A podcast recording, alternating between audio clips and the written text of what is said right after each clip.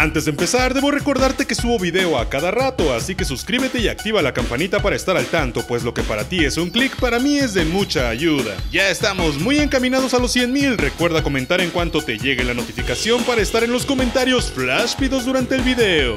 Esta es la reseña con spoilers de 1917. ¡Qué pachanga! Yo soy Shaspid y 1917 es una de esas películas que desde que supe que trataba sobre guerra, imaginé que no me iba a gustar. Después comenzó a ganar muchos premios y arrasó en los Globos de Oro. Así que comencé a ponerle atención, pero no fue hasta que fue nominada a los Oscar que dije, wow, wow, wow, esta película está haciendo mucho ruido, definitivamente debo verla. Sin embargo, en mi ciudad no se estrenó hasta el viernes pasado, por lo que apenas hasta ahora pude verla. También como dije en mis redes sociales, pensé que todo el ruido que estaba haciendo y las nominaciones al Oscar eran sin duda por toda la cuestión política y esa onda de la posible tercera guerra mundial por la que está pasando Estados Unidos. No olvidemos que los Oscars suelen ser muy políticos, pero ya por fin la vi y debo decir que todo el ruido, todas las nominaciones y todos los comentarios son súper merecidos. La película es una joya, pero ¿se merece el Oscar a Mejor Película?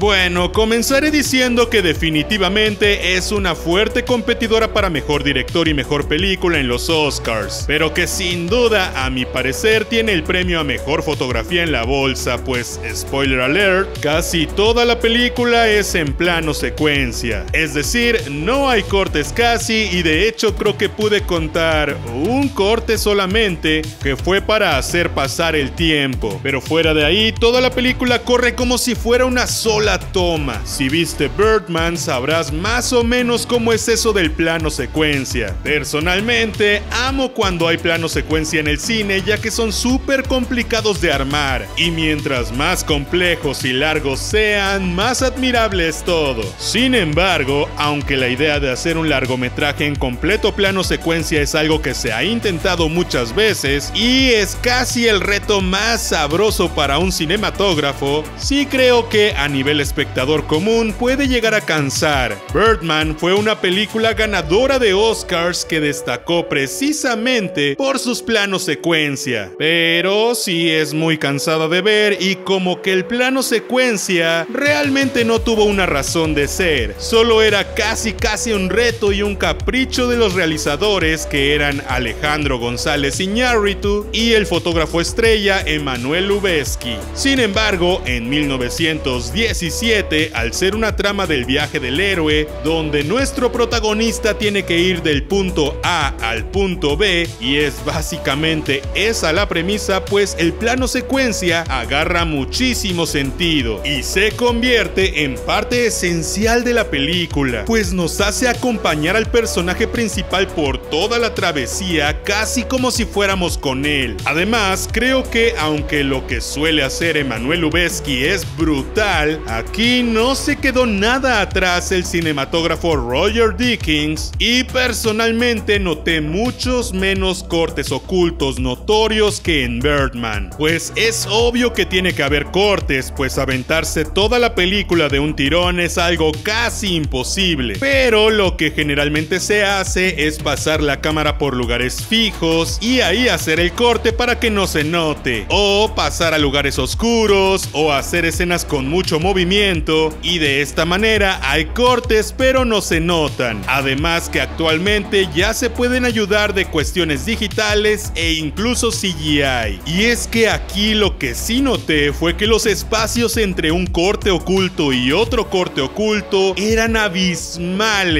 Por lo cual si no estás prestando demasiada atención a esto, puede que sientas que jamás hubo un corte, lo cual es de aplaudirse muchísimo. Más allá de eso, la película tiene una fotografía hermosa, pues aunque vamos en plano secuencia, se toma momentos para mostrar paisajes brutales, composiciones de luz con fuego o resplandores e imágenes dignas de enmarcar y poner en tu sala. De verdad creo que esta movie merece el premio a mejor fotografía sí o sí. Pero la técnica no lo es todo. La película nos cuenta la historia de dos soldados en la Primera Guerra Mundial en Inglaterra que tiene que ir de un lado de la guerra a otro para enviar un mensaje. Están a punto de caer en una trampa y esto podría provocar grandes muertes y la pérdida de la guerra. Este mensaje debe ser entregado a uno de los hermanos de los dos soldados, pero en el camino se con muchísimas cosas que podrían detenerlos.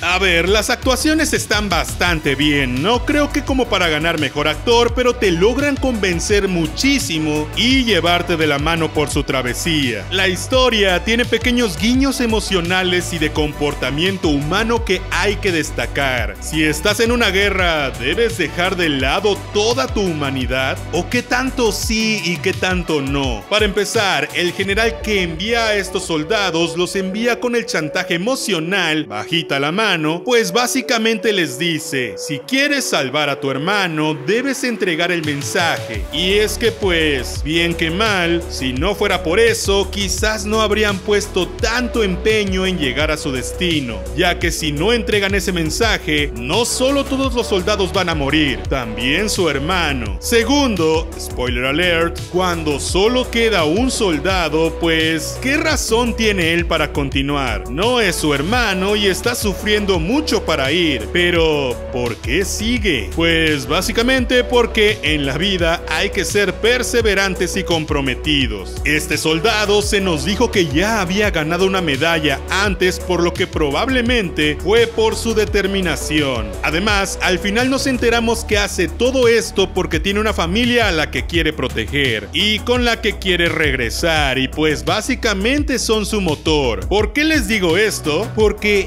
esta es una de las pocas veces en que tener poca profundidad en los personajes los hace raramente más tridimensionales. Sí, sí, sé que estoy diciendo algo completamente contradictorio, pero si ves la película entenderás que lo cool es ir conociéndolos poco a poco sin saber realmente mucho. Y es que el mensaje en general de la movie es ese, persevera y sigue con lo tuyo sin importar qué pase. Incluso en algún punto, un soldado enemigo está en problemas y ellos lo quieren ayudar porque son buenas personas, pero a consecuencia de ello, uno de los dos termina herido y literal se puede ver como pierde sangre y color en su cuerpo. Cosa que es brutal porque recordemos que estamos en plano secuencia. La música es otro punto a destacar. El score me ponía la piel chinita y es que es utilizado en los momentos justos para emocionar de sobremanera. Es algo que personalmente hizo que amara esta película, pues ver la combinación de una actuación bastante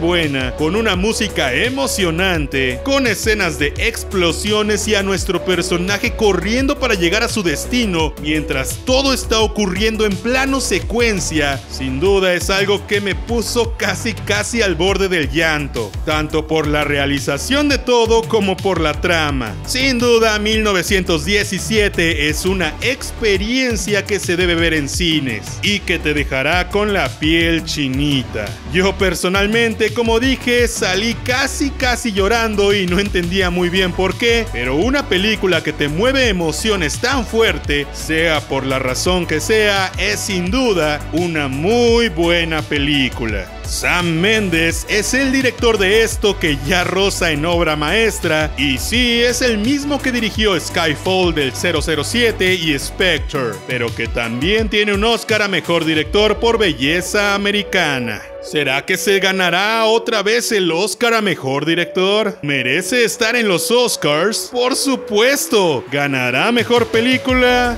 Meh, tiene una competencia muy fuerte, pero para mí es uno de los mayores competidores, aunque hay que considerar que hay otras tramas más pesadas, pero luego en los Oscars dan sorpresas raras, así que ya ni siquiera tengo idea. Y honestamente tengo varios favoritos en esta categoría, por lo que si gana seré feliz, y si no, puede que también. Pero cuéntame, ¿ya viste 1917? ¿Te gustó? ¿Crees que ganará en los Oscars? Déjame un comentario y no olvides suscribirte, activar la campanita y compartir con tus amigos que les guste el Call of Duty. Yo soy Shaspid y nos vemos la próxima vez. See ya.